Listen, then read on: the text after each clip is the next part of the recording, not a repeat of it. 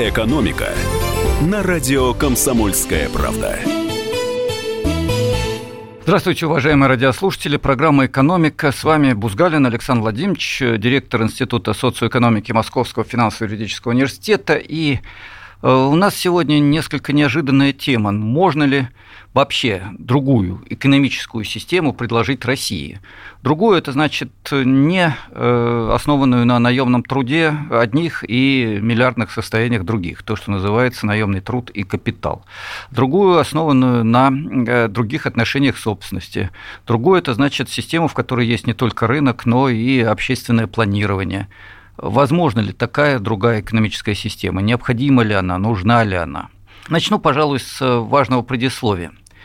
Дело в том, что на протяжении всего 20 века, да, пожалуй, что и начала 21 столетия, человечество пыталось найти альтернативы той капиталистической рыночной экономической системе, системе, основанной на частной собственности и наемном труде, которая сложилась и укрепилась в XIX веке в Европе, в Соединенных Штатах Америки, в Латинской Америке в значительной степени, и начала очень активно завоевывать Азию, Африку, да весь мир. Поиск этих альтернатив обычно связывают исключительно с Советским Союзом, но это далеко не так. Давайте вспомним некоторые факты. Ведь э, на протяжении всего XX века проходили социалистические революции или революции, ориентированные на поиск другого экономического общественного устройства по всему миру. Я перечислю только некоторые из таких попыток, э, сразу оговорившись, что большая часть из них, да, завершилась поражением, э, но Москва не сразу строилась. Давайте вспомним. Ну, безусловно, как у Маяковского. Я вспоминаю одно и то же, 25-й, первый день. 25 октября по старому стилю, день э, Октябрьской революции, которую кто-то до сих пор считает исключительно политическим переворотом, учиненным злокозненными большевиками во главе с Лениным, который мечтал отомстить за смерть брата. Есть еще масса других инсинуаций по этому поводу. Немецкие шпионы, заговор жидомасонов, чего только не плетут. Но реально это была общественная смена экономической, политической, идеологической парадигмы развития нашей страны. Недаром практически во всех губерниях России э, поддержали Советы, поддержали советскую власть, поддержали большевиков, которые к тому времени получили большинство в Советах. Когда говорят о перевороте, имеется в виду исключительно то, что произошло в э, Петербурге, в Петрограде. Действительно, в эти несколько дней в Петрограде вооруженное восстание, действительно в Петрограде захват власти э, советами, я подчеркну, советами. И да, действительно, распуск учредительного собрания, которое на самом деле распустило самое себя. Знаменитая «Караул устал» относилась к тому, что не имеющее кворуму э, собрание, э, которое должно было что-то учредить, а кворума не было, потому что ушли большевики и сочувствующие им э, левые фракции, вот это не имеющее кворуму собрание галдело много-много часов, не придя ни к какому решению, после чего знаменитый матрос Железняк сказал, «Караул устал». Дальше было шествие советов по России, 80% губерний победа была мирной. В 20% были вооруженные столкновения, с одни из самых сильных в Москве, где с двух сторон погибло несколько тысяч человек. В целом, практически мирная победа советской власти. Потом была гражданская война, я не хочу уходить сейчас в историю, но это был первый шаг. Шаг очень противоречивый. Гражданская война оказалась кровопролитной и страшной она не смогла сразу решить проблему перехода к власти тех, кто стоял за политической формой Советов, за партией большевиков. Э, и эта война во многом сказалась на будущей истории нашей страны. Весь период становления и развития реального социализма, кто-то эти слова берет в кавычки, кто-то говорит об этом без кавычек, весь этот период был периодом ожесточенной борьбы, причем во многом политически необоснованный.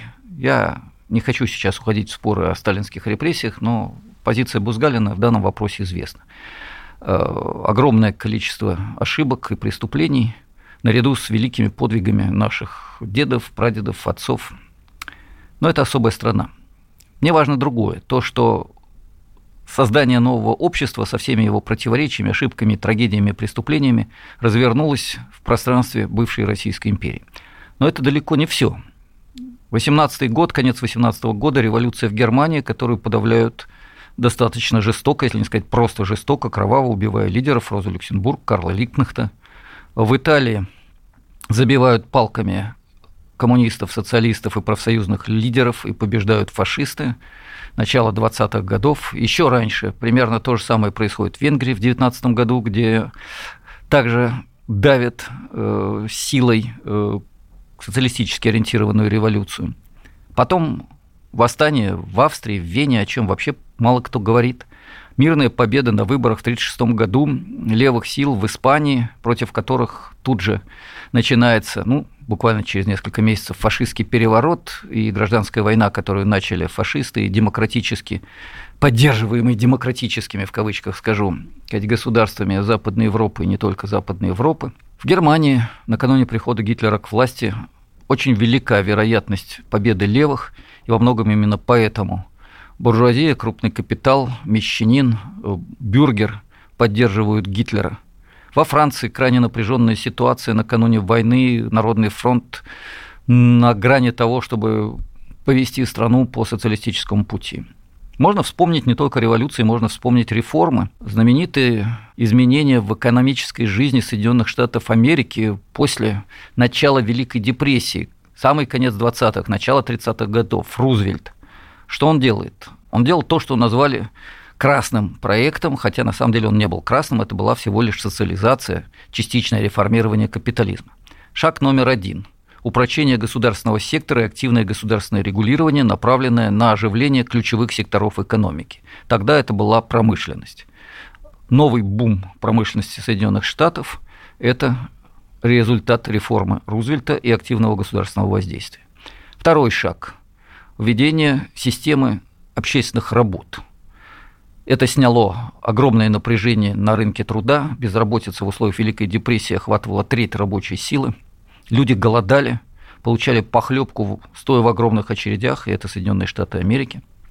И вот тогда система общественных работ, благодаря которым, кстати, развернулось массовое строительство тех самых автострад, которыми до сих пор законно гордится Америка, начало и развитие этих общественных работ стало важнейшим шагом прогресса экономики Соединенных Штатов. Общественный сектор – еще один шаг э, поддержка создания профсоюзов, объединение людей, создание ассоциаций. Это, вообще говоря, социалистические или социалистически направленные реформы. Государство поддерживало создание профсоюзов. Это был мучительный процесс. Я не буду сейчас уходить в теоретические дебри и отсылать вас к кругу англоязычных источников по истории рабочего движения Соединенных Штатов, хотя если у кого-то есть желание, наберите в интернете просто историю рабочего движения США, вы получите огромное количество интереснейшего материала, малоизвестного в нашей стране. Так вот, посмотрите хотя бы фильм «Однажды в Америке». Вроде бы любовная история, да еще и про мафию. Но там попутно показывают, как эта мафия борется с лидерами профсоюзов, сжигая в ванне с керосином тех, кто не хочет подчиниться мафиозному капиталу. Но тогда профсоюзы Америки обрели силу и превратились в один из решающих факторов экономического развития, обеспечив курс на повышение качества жизни – не только Генри Форд, который хотел, чтобы его рабочий мог купить его автомобиль но и мощное профсоюзное движение, коммунистическая партия, левая часть демократов. Это то, что стало одной из важнейших основ формирования американского чуда и реализации американской мечты. Домик, машина и возможность купить холодильник, не очень задумываясь о том, где взять деньги. Еще одно очень важное преобразование – изменение системы распределения дохода – Сколько кричат противники левых идей о том, что задача красных – ограбить тех, кто работает, и отдать бездельникам.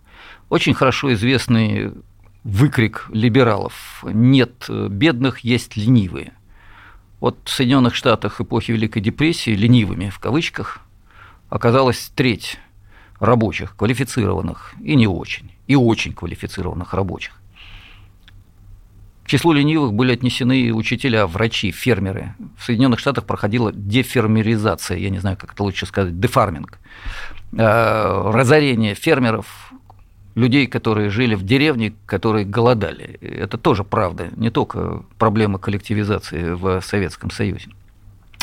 Вот во всех этих условиях приходит к власти та часть истеблишмента, не красная, истеблишмент Соединенных Штатов, представленные Рузвельтом и его командой, которые вводят 90% прогрессивный налог на миллионеров. Сегодня в России такой лозунг не выдвигает никто.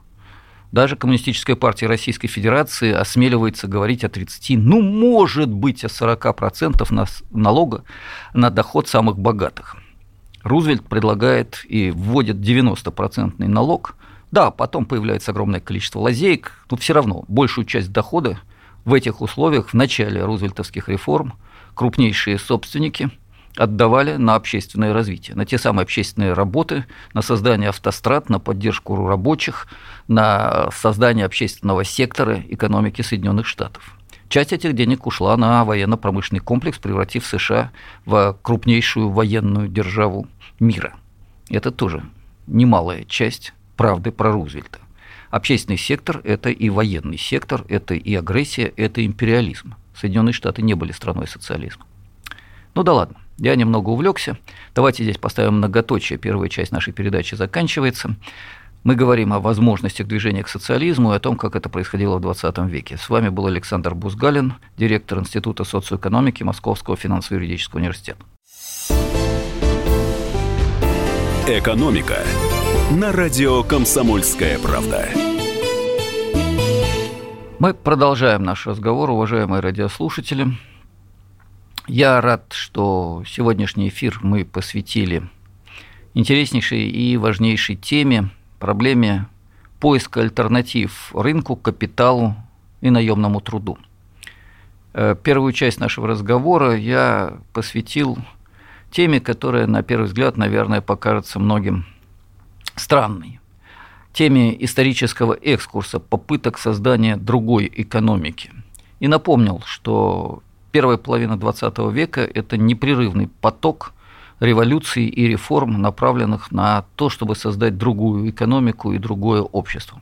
Не буду повторяться, но это была именно череда революций и реформ практически во всем развитом пространстве, ну, развитом, наверное, прежде всего в индустриальном экономическом смысле, пространстве мира.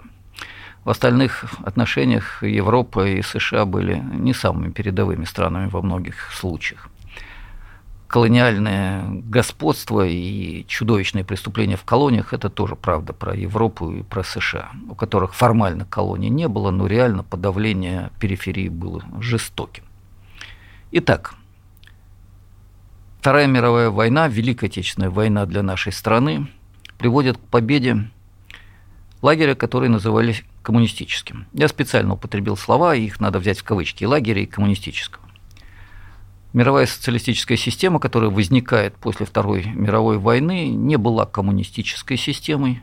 Это была система, пытавшаяся создавать социализм с огромными противоречиями, проблемами, с огромными недостатками и очень впечатляющими достижениями. Эта система тогда, после серии преобразований э, в странах Восточной Европы, после победы революции в Китае 1949 год, после победы революции на Кубе, после победы революции в Юго-Восточной Азии, пример Вьетнама моему поколению очень хорошо известен, эта система охватила треть земного шара – Тогда, в 50-е и 60-е годы 20 века, большая часть стран третьего мира, Азии, Африки, встала на дыбы. Почему? Да потому что они восстали против колониального гнета. У нас много и справедливо говорят о том, что в Советском Союзе были преступления против прав человека, массовые репрессии. Да, это правда. Но наши оппоненты, оппоненты представителей левого спектра, к которому я себя отношу, о чем я говорю прямо и открыто, забывают, в кавычках, сказать о том, сколько преступлений совершились э, под либеральными знаменами. Одна Великобритания в Индии – части Британской империи, прящие части британского содружества, части того, над чем покровительственно витает облик королевы или короля или кого-то еще из царской, э, королевской семьи, извините, э, британской системы. Вот своей собственной британской системе миллионы людей были замучены, расстреляны, сгноены в тюрьмах цивилизованным, демократическим британским либеральным капитализмом. Уинстон Черчилль – фигура в этом отношении не менее кровавая, чем многие диктаторы Латинской Америки. Я сейчас не хочу обсуждать вопрос Сталина, но я свою позицию по этому поводу высказал. Я никогда не был сторонником того, что делалось от имени этого человека и того, что лично делал этот человек. Оставим это в стороне. Это другая тема других передач. Итак, вторая половина 20 века. Ну, во-первых, треть мира пытается построить социалистическую экономику. Во-вторых, страны пытаются освободиться от колониальной зависимости, и сначала большая часть из них, постепенно сокращаясь, э, в конце треть из них пытается идти по социалистическому пути.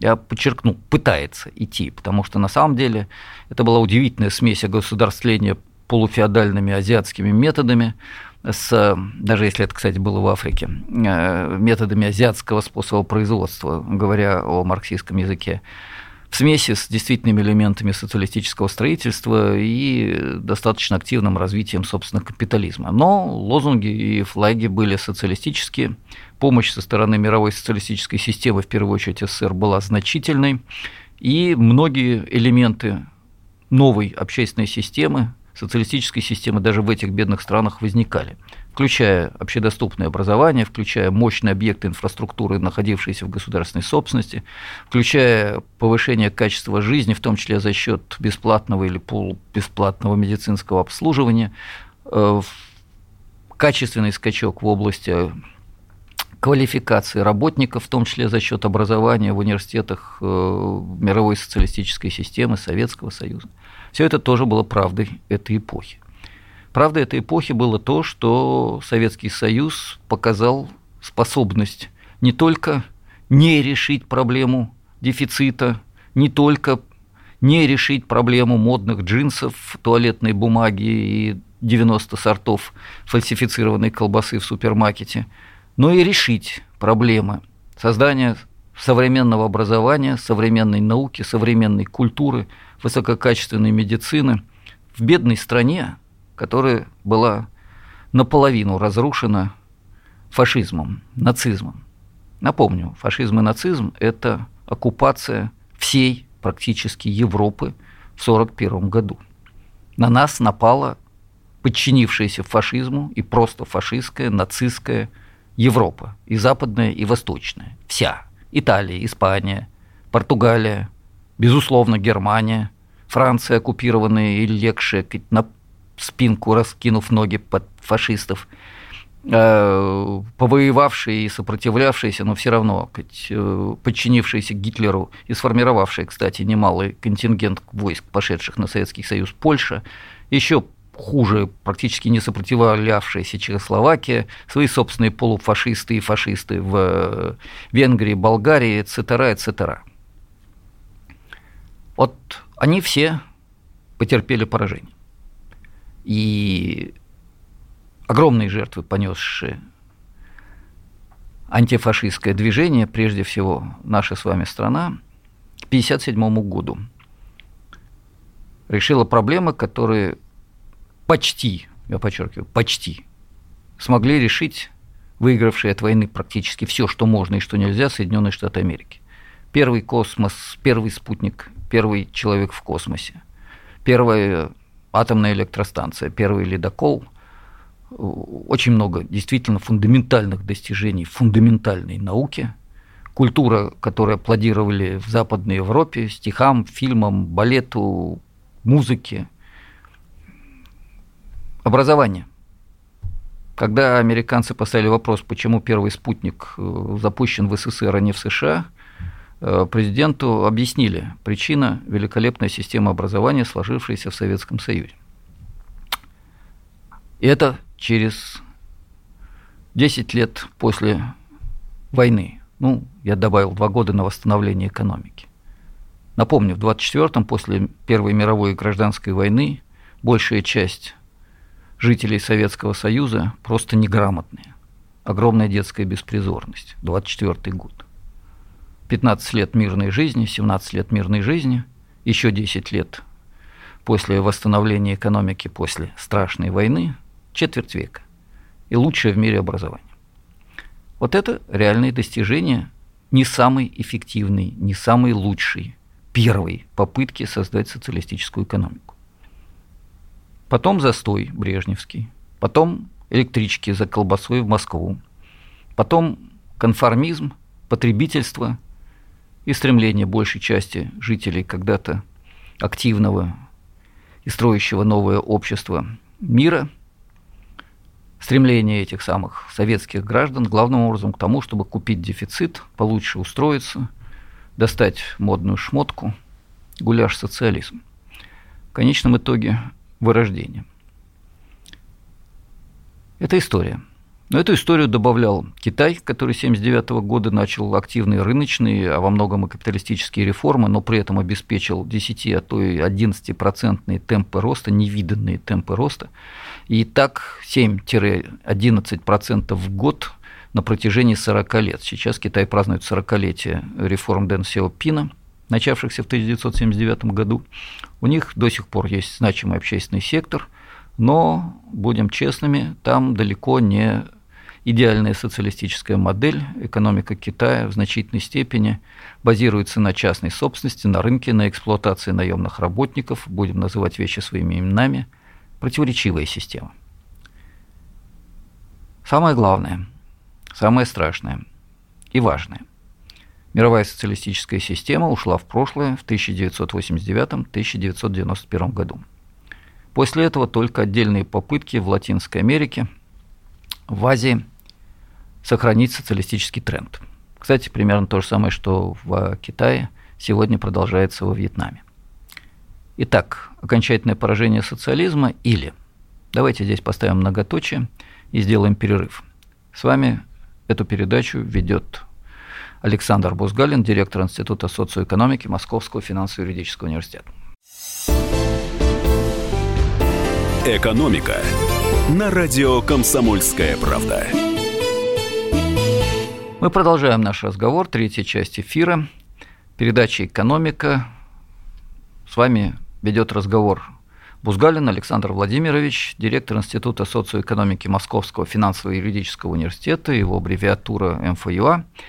И тема сегодня несколько необычная. Мы говорим о поиске экономических альтернатив рынку, капиталу и наемному труду. Первые две части я посвятил своего рода историческому обзору сделав акцент на реальных противоречиях, реальных проблемах, ну и бесконечных всемирных попытках создать новую экономику, продолжавшихся на протяжении 20 века и не исчезнувших в 21 столетии. Давайте начнем именно с этого 21 столетия, с нашего с вами столетия, и напомним, что да, мировая социалистическая система ушла в прошлое за исключением, ну, некоторый пустяк, да, полтора миллиарда жителей, и вторая в определенном отношении первая по масштабам, по количеству, по валовому продукту экономика Китая. Она не социалистическая, но элементы социализма и движения в этом направлении в ней есть. Добавим к этому экономику Вьетнама, очень быстро и активно растущую, попытки движения в левом направлении в Латинской Америке – ну и не будем забывать о Западной Европе и, как ни странно, Соединенных Штатах Америки. Я напомню радиослушателям, однажды в наших эфирах я упоминал несколько весьма интересных и симптоматичных документов. Один из них статья в журнале The Economist, э, такой наиболее респектабельный, наверное, из неакадемических журналов англоязычных, британский журнал, в целом э, имеющий такой праволиберальный тренд – статья о социалистических э, направленностях, идеях, трендах э, среди поколения миллениариев, тех, кто э, живет в 21 веке, в третьем тысячелетии.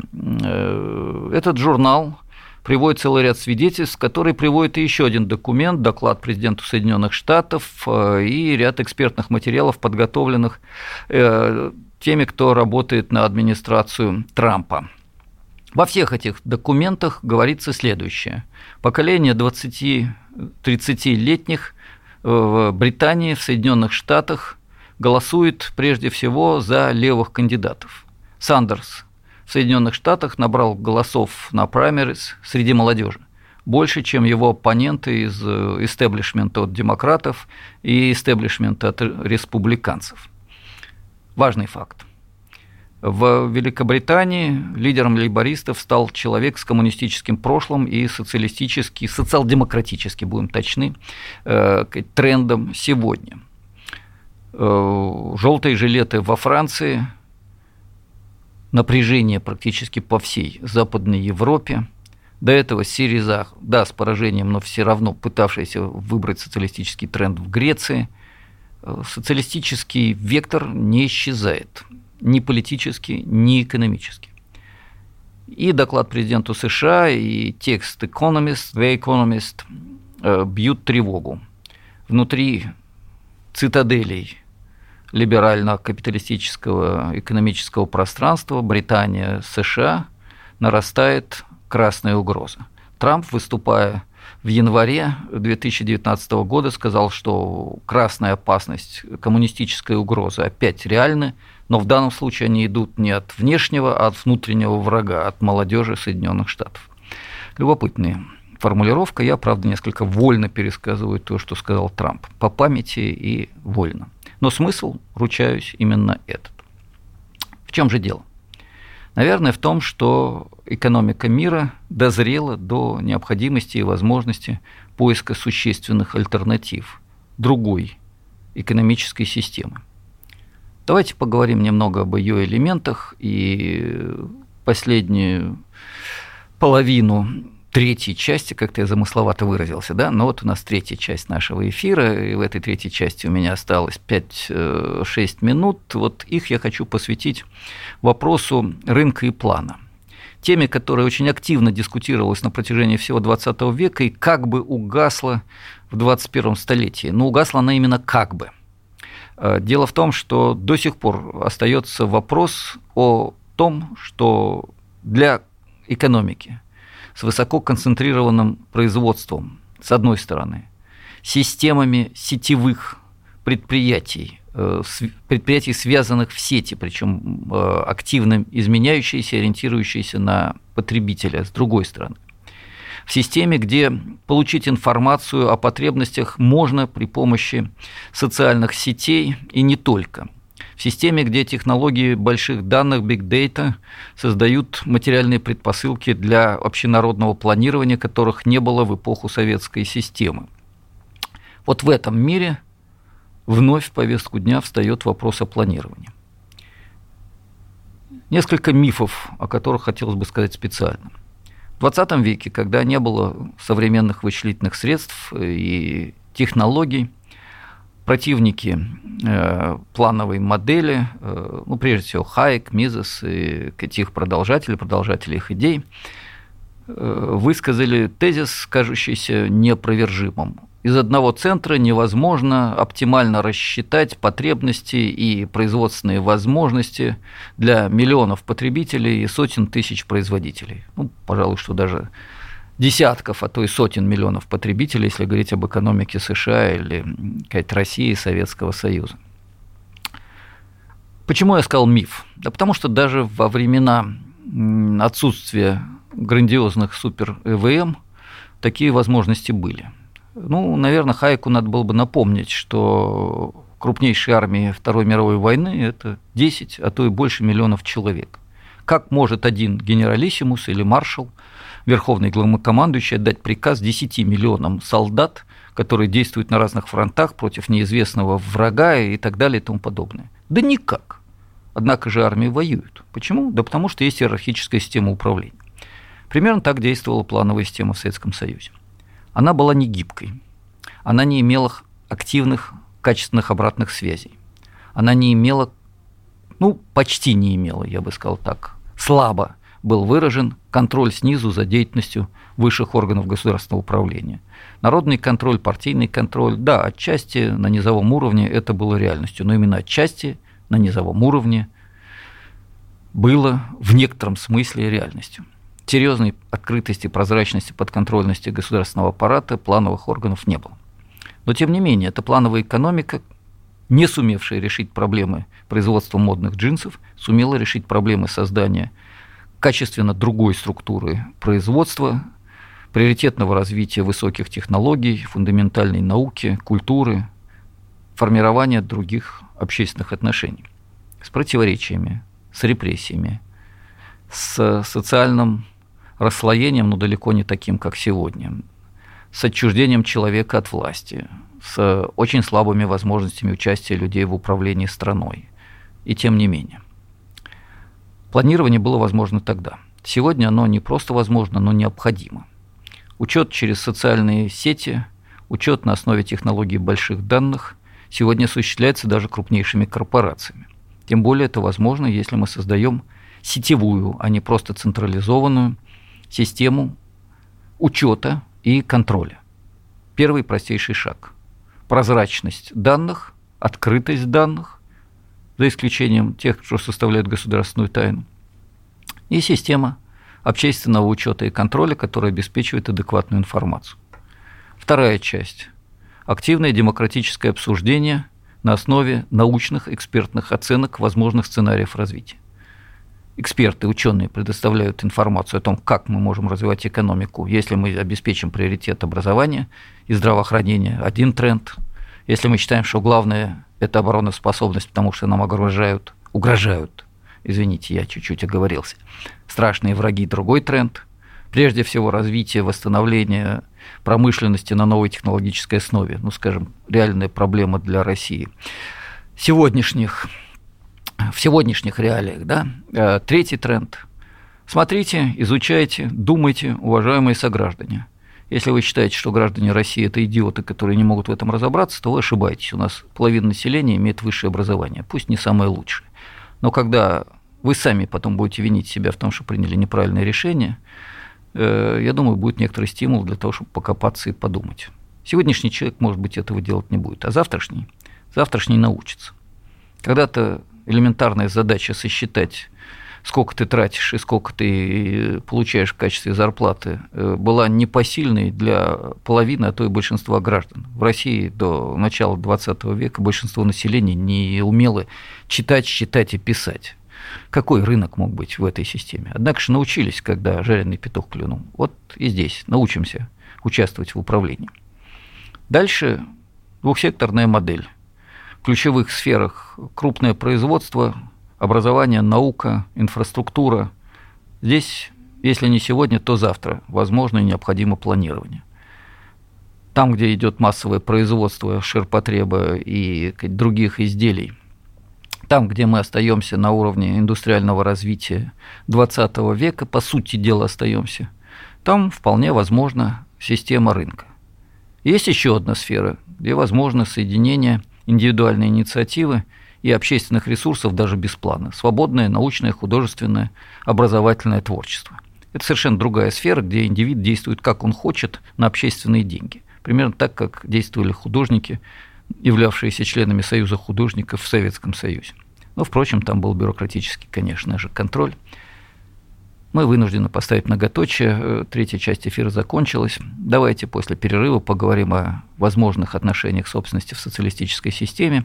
С вами, как всегда, был и будет через несколько минут Александр Бузгалин, директор Института социоэкономики Московского финансово-юридического университета. Экономика на радио «Комсомольская правда». Мы завершаем наш сегодняшний несколько необычный эфир. Э, последняя четвертая часть. С вами Александр Бузгалин, директор Института социоэкономики Московского финансово-юридического университета. Эфир необычен э, прежде всего потому, что мы говорим не о текущих больных проблемах, не о пенсиях, и не о богатстве, не о валовом продукте России в 2018 году. Мы говорим о другом, мы говорим о перспективе, мы говорим о возможности социалистической альтернативы. Эту тему я выбрал, э, ориентируясь на ваши звонки, на ваши сообщения, на ваши письма. Возможно, не всех она заинтересует, но иногда все-таки полезно подумать о будущем. О будущем, которое, возможно, ждет нас. Ведь когда-то ну, в том же 1981 году, когда я говорил со студентами о том, что не все ладно в датском королевстве, ну, тогда это был Советский Союз, конечно же, не датское королевство. Когда я говорил об этом, студенты смотрели на меня, ухмылялись и говорили, Александр Владимирович, вы странный преподаватель. Все же знают, что власть КГБ, КПСС и других институтов советской системы – это навсегда. Чему вы нас учите? Почему вы говорите о противоречиях реального социализма? Почему вы говорите о необходимости существенного реформирования этой системы?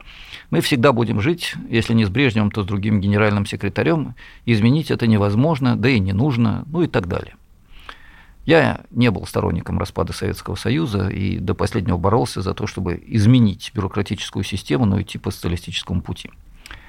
Я просто хотел привести пример того, что качественные изменения иногда происходят совершенно неожиданно. Итак, мы говорим о социалистической системе. Я посвятил первые части нашего эфира сегодня напоминанию о том, что попытки создать другое общественное устройство продолжались на протяжении всего XX века и не заканчиваются сейчас. Я говорил о том, что возможно сегодня сетевое демократическое планирование, ибо для этого есть и материальная база, и сказать, э, необходимость это планирование возможно и необходимо в обобщенном секторе экономики, там, где крупные сети предприятий в инфраструктуре, в образовании, в здравоохранении, в науке, там, где высококвалифицированные работники, там, где есть возможность адекватного учета информации, гибкой перенастройки. Это касается и крупнейших производственных систем. А это, между прочим, большая часть экономики. Вот здесь планирование возможно и необходимо. Оно даже в рамках социалистической системы может дополняться рынком, и это существенное противоречие на пути к новому обществу. Но о нем может быть какой-нибудь новый передач. Второй блок качественно новой системы общественных отношений – это отношения собственности. Мы привыкли повторять как мантру то, что только частная собственность обеспечивает эффективность, потому что только частный собственник заботится о своих ресурсах. Э, при этом э, как-то невольно возникает идея такого активного предпринимателя, хозяина, который, с одной стороны, заботится о своих рабочих, с другой стороны, постоянно занимается технологическим прогрессом, с третьей вертится из последних сил для того, чтобы учесть последние веяния спроса и угодить потребителю. Вот такая идеальная картинка, которая, если когда-то и была правдой, то сегодня правдой перестала быть уж точно. Сегодняшняя картинка другая. Большая часть производства ну, в России и не только в России, это крупные корпорации, у которых формальных собственников сотни тысяч человек. А, реально это производственные системы размером с маленькую страну. Ну, по сравнению с Молдавией, наверное, «Газпром» – это больше, чем государство. И это только пример постсоветского пространства. Крупнейшие корпорации Запада – это объемы продаж в сотни, многие сотни миллиардов рублей, что не слишком достижимо для значительной части государств мира – не будем увлекаться. Итак, э, уже сегодня частная собственность другая. И, как правило, корпорация находится в руках тех, кого можно назвать ученым словом инсайдеры, от слова инсайд – сидеть внутри – реальная власть, пучок прав собственности. Вот представь себе веник, и в нем много веточек. Да? Вот большую часть из этих веточек контролируют далеко не те, кто полностью купил корпорацию. Реально контролируют высшие менеджеры и те, кто сосредоточил в своих руках контроль за информацией, финансами, кадрами. Это часть крупных инвесторов, ну, крупных акционеров, правильнее в данном случае сказать, и вот эти самые менеджеры. Иногда это одни и те же лица. В ряде случаев за ними вообще стоит третья структура, даже не люди, а другая корпорация, финансовая. Вот что такое сегодня частный собственник. Эти корпорации работают как мировые и, как ни странно, почти на плановой основе. Посмотрите на Макдональдс, Бургер Квин или еще какую-нибудь фирму. Я боюсь, что меня за какую-нибудь рекламу или антирекламу кто-нибудь потом э, поругает. Ну да, будем надеяться, что простят профессора Бузгалина. Посмотрите, практически единые цены, единый ассортимент, единый стиль, единые кепочки по всему миру. И получается. По индексу Бигмака измеряют покупательную способность валют. Плановая система или нет? Частная собственность или что-то другое? Да, капиталистическое присвоение и эксплуатация остается, но это скорее эксплуатация и присвоение, которые держат в своих руках очень маленькая группа людей – формально имеющие миллиарды, а реально контролирующие сотни миллиардов, в том числе то, что формально находится в руках мелких акционеров. Вот что такое сегодняшняя частная собственность. Эта частная собственность вполне может быть собственностью общественной, если корпорации будут работать на благо народа. Уничтожать эти работающие системы, эффективно работающие системы не нужно. Вот ставить их под общественный контроль, обеспечивать доходы систему, когда доходы от этих корпораций будут идти на общественные нужды, создавать систему стимулов, когда корпоративный сектор, сектор крупных сетей даже не предприятий, сетей, будет работать на общественные интересы при помощи как прямых, так и косвенных, через налоги, кредиты и так далее, стимулов, можно и необходимо. Это не просто национализация, это социализация крупного капитала. Постановка его под общественный контроль и передача акций гражданам, объединенным соответствующие ассоциированные структуры. Вы спросите, что это такое, как это? А я скажу, пока не знаю, надо искать пути. Будущее придумывать нельзя, его надо выращивать, как дерево. Есть саженец, есть семена, есть примерное представление о том, как надо его поливать и помогать ему расти, создавать благоприятные условия. Социализм нельзя построить как э, формальную конструкцию, его надо выращивать. Хотя представление теоретически о том, как это делать, есть.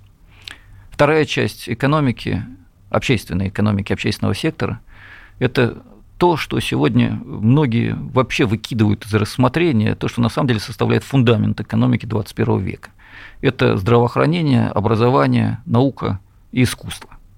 Те сферы, где создается человек, человеческие качества, где формируется главная производительная сила э, современного производства. Подчеркиваю, главная производительная сила, творческий потенциал человека.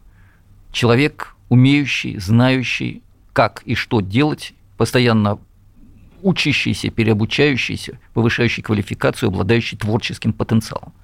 Вот такими могут и должны становиться люди. И достаточно, наверное, смены одного-двух поколений, ведь мы же говорим о будущем, а не о завтрашнем дне непосредственно. И такая экономика станет реальностью. И это как минимум половина занятых в экономике будущего. Образование, здравоохранение и так далее. Вы спросите, а что они будут есть? на каких машинах они будут работать, эти ученые и эти деятели образования, эти медики, которым сегодня нужно сложнейшее оборудование? Отвечу. На том, что производится высокоавтоматизированным, современным, высокотехнологичным производством. Ведь мы находимся на пороге новой промышленной революции. Пресловутые NBIX технологии, нано, био, информационные и так далее. Автоматизация и роботизация, умное производство и умные фабрики. Это все уже реальность. Технологически это уже возможно. Пока не хватает двух пустяков, в кавычках, конечно же, это не пустяки, это очень важно. Очень важно. Чего? Не хватает материальных и финансовых ресурсов, но их можно мобилизовать. И не хватает, это главное, системы экономических отношений – которая направит эти ресурсы на развитие современных технологий во имя человека, а не на то, чтобы выкачивать деньги из страны, продавая сырье, вывозить капитал и тратить все это на покупку самой длинной яхты, миллионных часов или прочей билиберды. Я не преувеличиваю, я лишь слегка акцентирую противоречия, которых вы все хорошо знаете. Вот этот общественный сектор – образование, здравоохранение, культура и так далее, с одной стороны, производство, в котором 20% инженеров, высококвалифицированных рабочих, э, техников, программистов, экономистов, менеджеров, то есть людей, обладающих высокой квалификацией, занятых во многом творческой деятельностью, вот этих людей сможет создавать все необходимое нашей жизни. А если к этому добавить еще и другую идеологию жизни, идеологию не в политическом смысле, э, я бы сказал, другие ценности жизни – формируемые постепенно по мере выращивания нового общества. Ценности интересной работы, ценности интересной совместной деятельности в области технологического конструирования или организации пространства в своем городе, или создания новых общественных организаций, или красоты, своей собственной красоты, красоты своих друзей – Давайте подумаем, а почему сегодня человеку проводить субботу и воскресенье в торговом комплексе приятней, чем в музее, в театре, вместе с детьми, на стадионе? Может быть, что-то неладно в этой экономике, если она формирует человека, который работает по известному принципу. Пойти на работу, которую терпеть не могу, чтобы заработать деньги на вещи, которые мне не нужны, чтобы мне завидовали люди, которых я ненавижу. Вот, может быть, надо что-то сломать в этой цепочке. Может быть, нужна другая общественная система. Мы далеко не все рассказали друг другу, ну, точнее, в данном случае, скорее, все-таки я вам, о том, что такое возможный социализм. Давайте продолжим как-нибудь этот разговор. Я обещаю немножко дополнить мои размышления такими сюжетами, как система распределения, стимулов, и то, какой человек нужен для этой экономики, какой человек производится, в кавычках, конечно, производится, формируется эта экономика. С вами был Александр Бузгалин, директор Института социоэкономики Московского финансово-юридического университета. Экономика.